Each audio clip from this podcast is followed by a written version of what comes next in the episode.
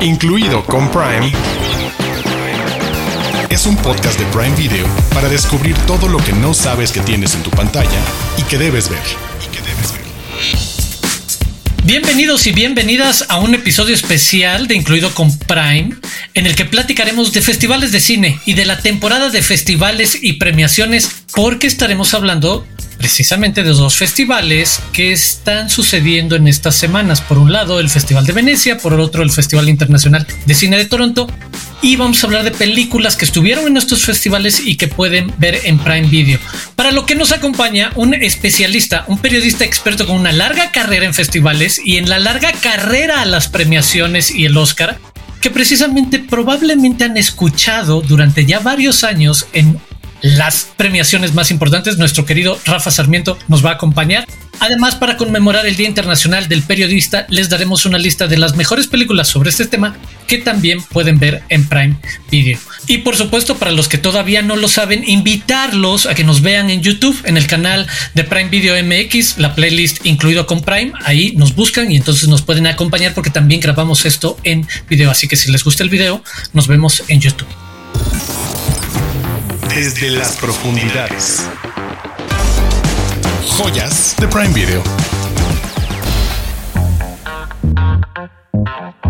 Y vamos a hablar de festivales de cine, que es una combinación de evento, fiesta, batalla periodística por ver tantas películas como te sea posible en unos pocos días, una locura, un banquete de cine, una plataforma de arranque hacia grandes premiaciones de sindicatos y academias. Y nos acompaña Rafa Sarmiento, quien mejor que nadie conoce este proceso de temporada de premios, que esta temporada de festivales es su etapa inicial y que culmina con estos grandes premiaciones como el Oscar. Querido Rafa, muchas gracias por acompañarnos en Incluido con Prime. Al contrario, mi queridísimo Arthur, muchos años de conocerte, muchos años de compartir festivales, inclusive muchos junkets, muchas funciones, muchas pláticas, muchas risas y cosas que no vamos a contar aquí. Oye, pero ¿Qué, les dirías precisamente de la importancia a ti que mucha gente te ubica precisamente en ese final de este largo recorrido a nivel industria de cuando se presentan por primera vez películas que tienen aspiraciones a premios y que sabemos que cuando se habla de premios se habla del Oscar y se habla de los sindicatos y se habla de eh, esta otra parte que sucede entre febrero y abril de cada año. Los premios de prensa, sí. Pero este es su etapa inicial. ¿Por qué es importante este espacio desde de tu experiencia lo que hemos vivido en estos lugares? Fíjate que mucha gente nos ha preguntado que cuándo empezamos a trabajar el, el Oscar. Y yo siempre les contesto que alrededor de julio o agosto. Y esto es precisamente, Arturo, cuando empezamos a ver la programación de los festivales, muy en especial en el de Toronto. El Festival de Cine de Toronto de varios años para acá se ha convertido, eh, quizá no en el festival de cine más prestigiado, más reconocido o más elitista, pero sin duda la primera ventana hacia, hacia la temporada de premios. Hacen una selección muy grande, tiene probablemente el triple o cuádruple de películas que lo que presenta Cannes, por ejemplo. Entonces, eh, también muchas distribuidoras, muchos realizadores, eh, muchos autores han elegido esta ventana como la, la primera salida para para ser candidato ¿no? a, esa, a esa temporada de premios. Hay nombres que ya van pesando, si bien Alexander Payne, si hay películas de Scorsese, qué sé yo, hay muchos nombres que tienen un peso específico que ya tienen aparte una cierta obligación y estándar de calidad, ¿no? Entonces, todo ese camino el camino al dorado, vamos a decirle, comienza justamente con estos festivales. Es, es, esa primera, es esa primera ventana, sin duda. Tú y yo lo hemos compartido, precisamente estar en Toronto cubriendo el festival y ver el coletazo, la premiación de Venecia y la influencia inmediata que hay en tener mucha más atención y querer buscar las películas que hayan sido premiadas y que vayan a coincidir también el poder buscar verlas, cubrirlas, buscar entrevistas y demás. Y se va creando como esta bola automática en ese combo a mí que me parece muy interesante entre Venecia y Toronto. Y Venecia que se realiza este año entre el 30 de agosto y el 9 de septiembre. Y como dices, nombres conocidos que sabemos que ya se anunciaron para esta edición. Bradley Cooper, Sofía Coppola, Woody Allen, Roman Polanski, Wes Anderson, Michelle Franco. Y aprovechando que estamos... David Fincher, sí, sí, sí. Aprovechando precisamente que estamos hablando de eh, Venecia, hay un par de películas que quiero saber. Qué opinas, qué te gusta, por dónde crees que hay algo atractivo que destacar, que estuvieron en el Festival de Venecia y que ganaron su leoncito de oro. En primer lugar, en 2019, Joker, la película de Todd Phillips, que creo que no necesita mayor introducción a sobre qué se trata este Joker de Todd Phillips. Claro, Mira, yo creo que desde que la anunciaron y por la gente involucrada ya sabíamos que, iba a haber una, una, visión diferente, que iba a ser eh, sí el personaje que todos conocemos, pero iba a tener una, una óptica completamente diferente, muy alejada, por supuesto, del universo DC, muy alejado de la novela gráfica. Estábamos esperando ver otra cosa. Creo que fue justamente en Toronto, que estábamos cuando anunciaron justamente que, que, se convertía en la película premiada, ¿no? Eh, eh, que se llevaba el león, el, león de oro. Película complicada, anímicamente muy dura, con un, podría decir, estudio, un estudio de, del personaje llevado a rincones eh, muy poco usuales. Todd Phillips había hecho un, un documental de de este eh, punk rocker, shock rocker que se llama eh, Gigi Allen. Y creo que es su ópera prima, si no me equivoco. Y es, realmente un documental. Gigi Allen era, era un personaje tan interesante como nefasto. Era un tipo extremadamente violento, estuvo encarcelado por agresión, por golpizas, por violación. Era un tipo que estaba verdaderamente loco, pero lo, digo en serio, no es, el típico rockero de ay, qué loco. No, no, no, no. este tipo verdaderamente tenía problemas mentales. Y Todd Phillips tuvo este, este acercamiento con, con Gigi Allen. Él era prácticamente un estudiante.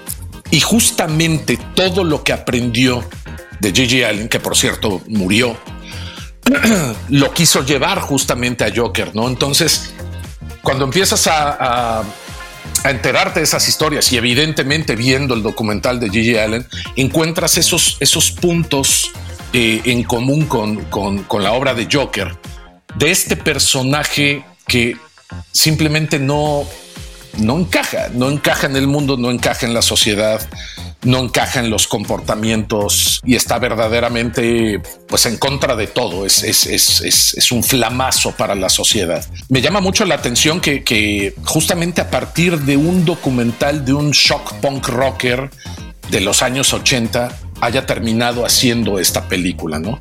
Creo además que escogió al actor adecuado para hacerlo. Joaquín Phoenix tiene una, una psicosis natural. no sé qué tan actuado estuvo. y a ver, es un tipo complicado, es un tipo lleno de demonios. Él lo ha hablado abiertamente, ¿no? Y ha pasado eh, etapas muy oscuras en su vida y adicciones y la muerte de su hermano, etcétera me tocó entrevistarlo un par de veces. Podría decirte que el día de hoy es una de las personas más complicadas que he entrevistado. Puedes hacerle una pregunta que crees que tiene sustancia y demás y se te queda viendo y te, dice, no tengo ni idea y la verdad no me interesa. así, así, es, duro, es cortante. Y entonces, bueno, se, se, juntó, se juntó yo creo que la tormenta perfecta y terminó terminó siendo, bueno, una de las protagonistas de la, de la temporada de premios, ¿no? Y todo, todo ese camino justamente, pues empezó en, en el Festival de Cine de, de Venecia, la, la, Mostra. Me tocó un par de veces cubrir la Mostra, nada más ya un, un apunte rápido, Arturo. Es muy peculiar porque es, es muy, ¿cómo decirlo? Italiano. el festival generalmente se hace en la isla, no, no, no en la ciudad de Venecia como tal, sino en la isla. Entonces, para llegar, pues tienes que tomar un vaporeto, etcétera.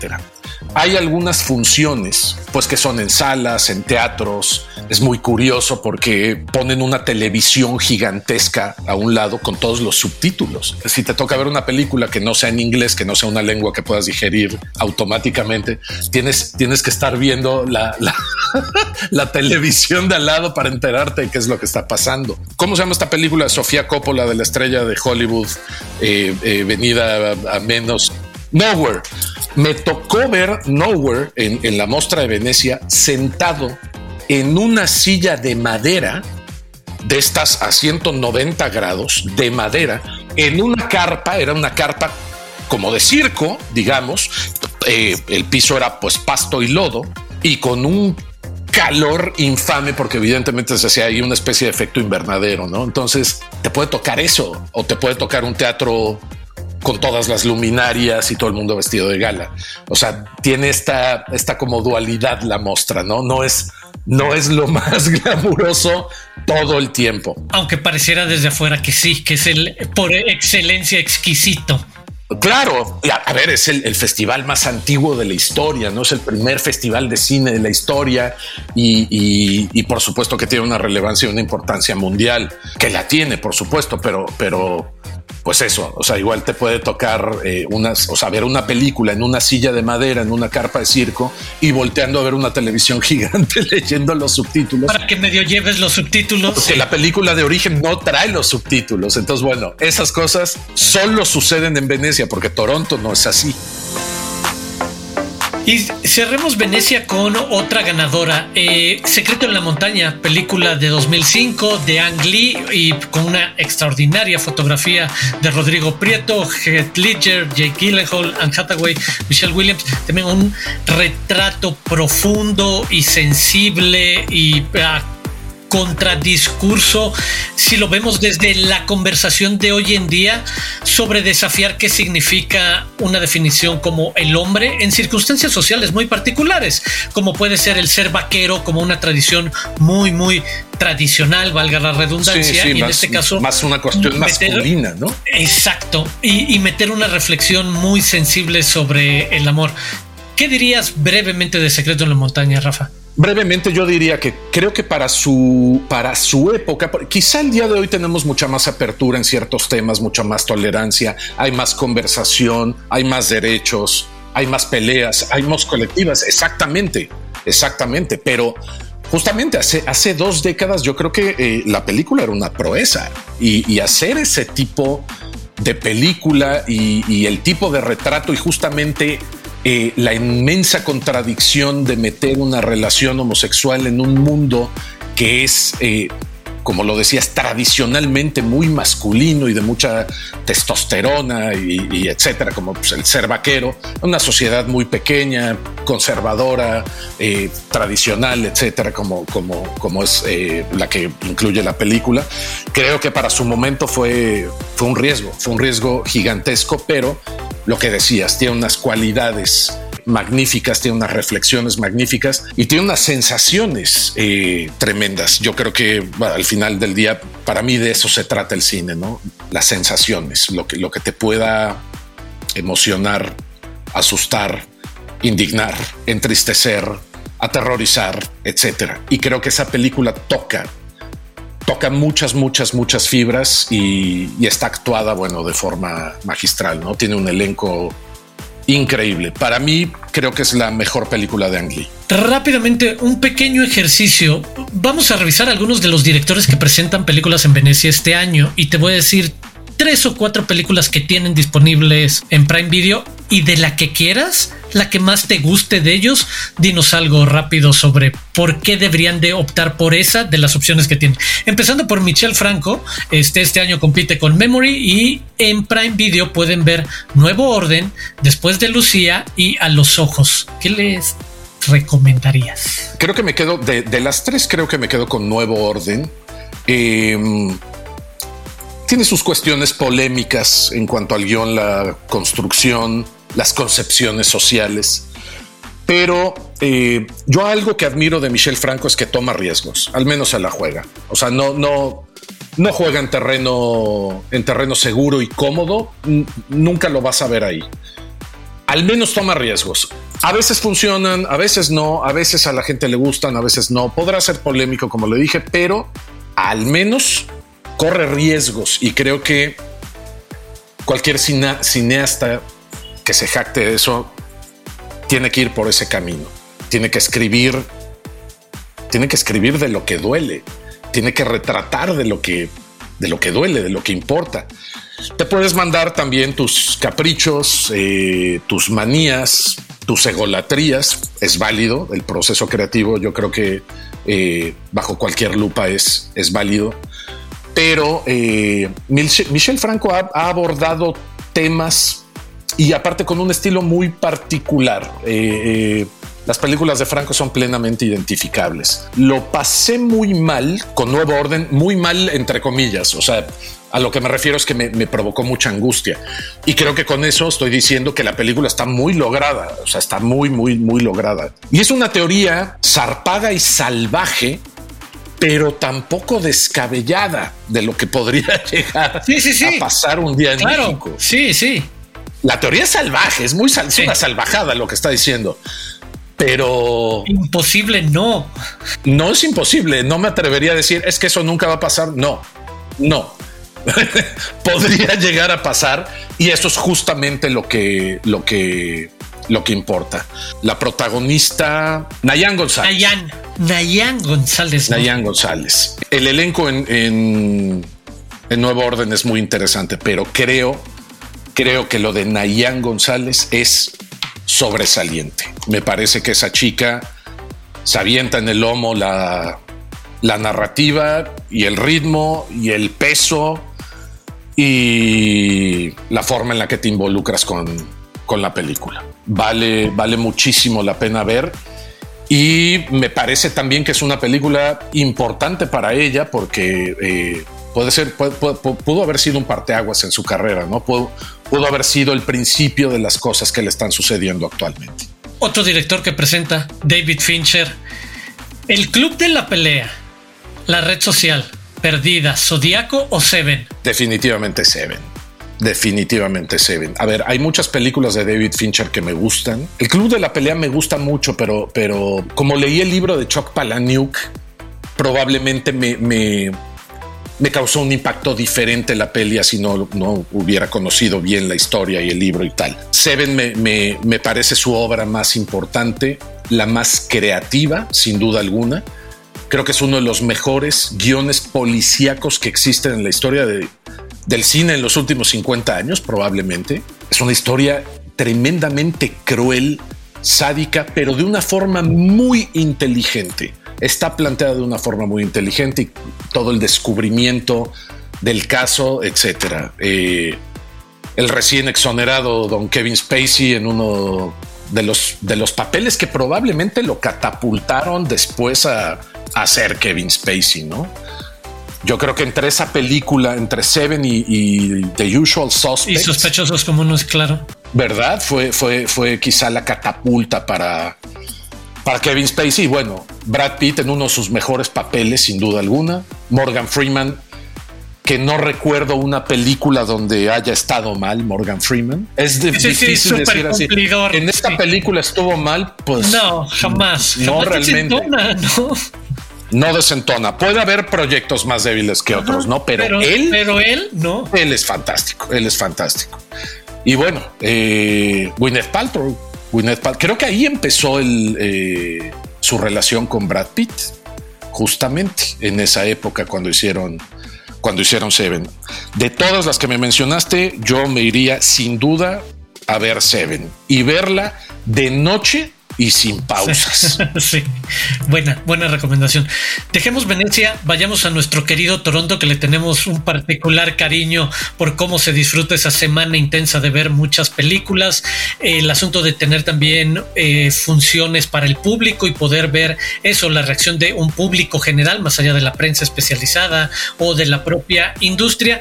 Y tenemos dos películas que querría destacar y que además juegan un poco desde cierta perspectiva del mismo lugar porque voltean a ver el pasado de sus propios directores. Y estamos hablando de eh, los Fabelman de 2022 del maestro Spielberg y de Belfast de Kenneth Branagh de 2021 que de nuevo cada una obviamente por rutas muy distintas y también formas muy distintas en cómo deciden poner a cuadro sus historias, deciden voltear a ver momentos importantes en sus propias vidas.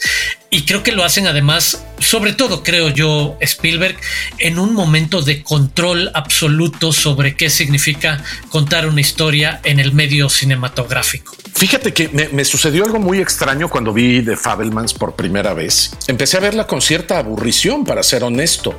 Y a medida que, que avanzaban los minutos, me fui metiendo y metiendo y metiendo y al, final es que tenía absolutamente toda mi, mi, atención, mi empatía, mi estaba totalmente involucrado con lo que estaba contando, ¿no? Cometí el error también igual de leer una reseña y, como que no me interesaba demasiado el tema o era una muy mala reseña, estaba muy mal explicada la película. Entonces em, empecé, empecé con el pie izquierdo, pero sin duda terminé eh, con el pie derecho. Puedo decirte y sin ninguna vergüenza que lloré en los Fabelman. Y lloré eh, sabroso, o sea, bonito, sí, sí, sí. Bonito, bonito, rico. O sea, me, tocó, me tocó muchas fibras y no deja de ser, por supuesto, súper interesante conocer el origen, la formación, eh, los tropiezos, el nacimiento, la pasión de Steven Spielberg por, por, el cine, ¿no? Es, uno de los grandes magos del siglo, es uno de los grandes magos de la industria. Eh, nos acompañó en la, en la infancia, en la adolescencia, ahora en la vida adulta, nos ha regalado muchas historias, personajes, efectos especiales, innovaciones, tecnología. Y me gustó mucho, y creo que es la, la cualidad que rescato más de esta película. Creo que, si no me equivoco, sin contar evidentemente su, primer película, ¿no? Es, quizá la primera vez que, que filma en corto, en chiquito, sin efectos especiales, sin grandes producciones, sin caballería, armamento, explosiones, este... Es, es una película muy contenida, muy en tres paredes, muy íntima e intimista y apelando mucho a la emoción humana y no tanto al espectáculo visual. Entonces, también me encantó ver como que ese lado de, de, Spielberg. Es un lado que, por ejemplo, le extrañamos a Ridley Scott, ¿no? Ridley Scott filma en grandote, todo es masivo. O Mike Lee, todo es en corto, todo es chiquito. Cuando vino Waterloo de de Mike Lee, se ve ahí la poca experiencia en, grandes producciones, ¿no? Pero, pero en la parte íntima es este, es increíble. Y me gustó mucho ver ese aspecto de, de Steven Spielberg en, The Fablemans. Yo creo que la, tienen que ver porque la van a disfrutar un montón. Y, y, lo conecto con también tener en cuenta cómo son, no son documentales biográficos, es su propio juego desde la ficción a recuerdos, momentos, historias, no, no es todo tal cual al pie de la letra, con lo que hace Kenneth Branagh y Belfast, y que también es otro tipo de relación que se establece, y con otro tipo, como dices, también intimista porque se siente muy teatral, incluso en la manera en la que está filmada y en la que están construidos los sets, pero que también apela a otra conversación del tipo más social, que va más allá de el coming of age, sí, el coming of age, pero en una circunstancia muy distinta a la que podemos ver en los Fabelman con, con Belfast. Claro. Eh, bueno, Kenneth Branagh viene de un territorio en, conflicto añejo, ¿no? El pleito entre las dos Irlandas, entre católicos y protestantes, entre la Irlanda del Norte británica o no, el IRA, etcétera. Eh, eh, hostilidades, muchas, muchas hostilidades. Y al final esas hostilidades terminaron exiliándolo a él y a su familia, digo exiliándolo entre comillas, pues en la isla grande y en, era otro país, o sea, técnicamente es otro país, la misma lengua, pero pues otro acento, etcétera. Se comparó mucho con Roma, quizá por el simple hecho de que era la infancia del realizador y estaba hecha en blanco y negro, pero yo creo que son caminos completa y totalmente diferentes, no tienen nada que ver una con otra. Y esta reflexión que acabas de hacer me, me, gustó mucho de, evidentemente no son biografías al pie de la letra con, con, con fecha y los hechos perfectamente descritos. Es que son memorias, no son biografías, son memorias. Las cosas quizá sucedieron de otra forma, pero justamente allá está un género, género literario, ¿no? Memoir y es justamente la, interpretación que el autor tiene de los hechos vividos, más no una investigación vertida con todos los facts. Creo que tanto Belfast como Fabelmans son eh, memorias y las dos tienen un componente eh, anímico tierno muy muy bueno y muy efectivo. Creo que creo que Belfast también me eché mis lágrimas, sin hacer spoilers, pero hay una escena por ahí con Judy Dench, que por cierto, Judy Dench es. De acuerdo. ya sabes cuál, sí. También lloraste, seguro. Es un hecho. Judy Dench, la, única inglesa dentro del, elenco, ¿no? Porque Branagh tuvo la, la, decencia y el tino justamente de emplear a, todos los, los actores norirlandeses e irlandeses que, que tenía disponible, con la excepción de Judy Dench, que es Judy Dench, ¿no? No le vas a decir que no. Claro. Y aparte, digo, no soy experto en, en, en los acentos, al menos como hispanoparlante, yo se la compré totalmente que era irlandesa, ¿no? Que era de la zona. Queridísimo Rafa, muchísimas gracias por estos minutos para platicar de estas películas festivaleras y para dar el banderazo de salida de salida de la temporada de premiaciones que empiezan con premios en festivales y eventualmente te acompañaremos y te escucharemos para cuando lleguen sindicatos y academias y mucho más. Querido Rafa, muchísimas gracias por estos minutos para incluido con Prime. Al contrario, mi querido Arturo, un honor siempre platicar contigo y poder compartir una de nuestras grandes pasiones que es el cine. Incluido con Prime es un podcast de Prime Video. El 8 de septiembre se conmemora el Día Internacional del Periodista, una profesión tan apasionante que los mejores actores, guionistas y directores de Hollywood han llevado a la pantalla historias basadas en casos y personajes reales o han inspirado relatos de ficción que bien podrían ser verdaderos. Por lo que les recomendamos cuatro películas disponibles en Prime Video de casos periodísticos que estuvieron a ocho columnas. 1. En primera plana, de 2015. La película se basa en el equipo Spotlight del Boston Globe, la unidad de periodistas de investigación que durante sus averiguaciones sobre casos de abuso sexual infantil por sacerdotes católicos en Boston, eh, dio a conocer estas historias que le valieron al equipo el premio Pulitzer de Servicio Público en 2003. Número 2. The Post de 2017.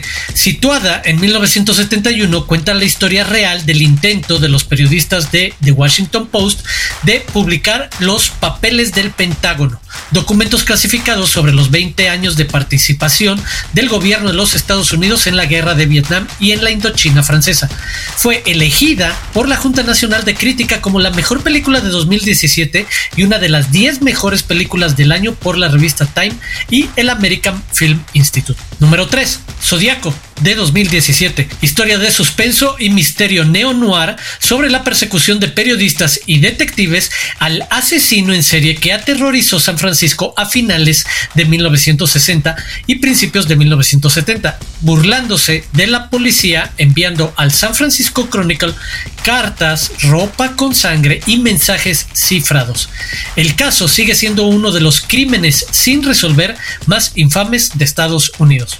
Número 4. Todos los hombres del presidente de 1976, película de suspenso y drama político sobre el escándalo Watergate que derribó la presidencia de Richard Nixon, basada en el libro de no ficción del mismo nombre de 1974 de Carl Bernstein y Bob Woodward, los dos periodistas que investigaron el escándalo para The Washington Post.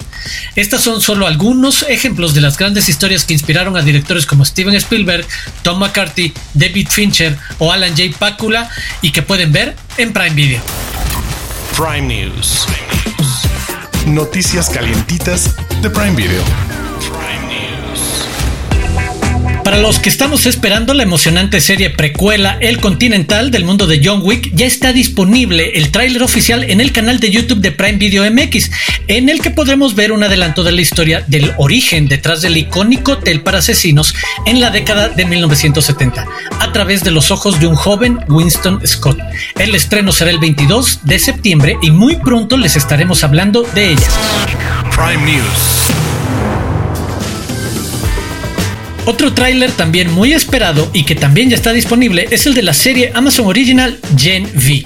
Ambientada en el diabólico mundo de The Boys, Gen V expande el universo a la Universidad Godolkin, exclusiva para superhéroes, donde los estudiantes se entrenan para ser la próxima generación de héroes. El estreno será el 29 de septiembre. Prime News. La película Casandro, protagonizada por Gael García Bernal, continúa su recorrido en festivales y el pasado fin de semana se presentó en el Festival de Cine de Telluride en Colorado, Estados Unidos. El estreno de esta esperada película será el 20 de septiembre y hablaremos de ella en el próximo episodio. Incluido con Prime, es un podcast de Prime Video. Y así es como hemos llegado al final de este episodio especial de festivales de cine y temporada de premiaciones. Yo soy Arturo Aguilar, los invito a suscribirse al canal de YouTube de Prime Video MX para ver cada semana nuestros episodios. Busquen la playlist incluido con Prime. Invitarlos también a suscribirse a Amazon Music o a cualquier plataforma de podcasting que utilicen en caso de lo que quieran sea solo escucharnos. Eh, como les decía, yo soy Arturo Aguilar, me pueden encontrar en arroba Aguilar Arturo y también invitarlos a que sigan a Prime Video en las diferentes redes sociales como arroba Prime Video MX. Por supuesto, nos esperamos la próxima semana aquí en Incluido con Prime. Adiós.